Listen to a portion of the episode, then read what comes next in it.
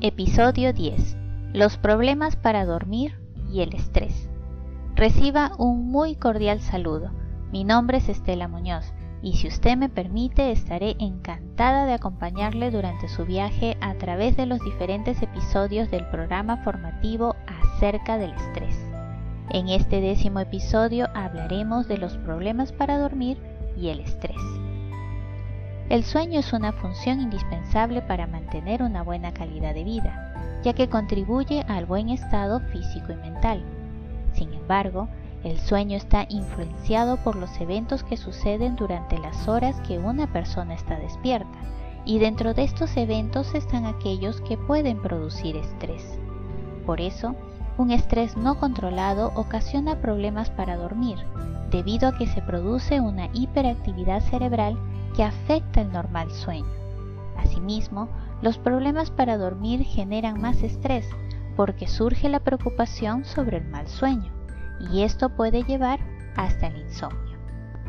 Las personas con dificultades para dormir suelen presentar fatiga, falta de energía, malestar, dolencia, somnolencia, retraimiento, irritabilidad, falta de concentración, nerviosismo, mal humor y cambios en la actividad cerebral, lo cual genera problemas para procesar la información y tomar decisiones.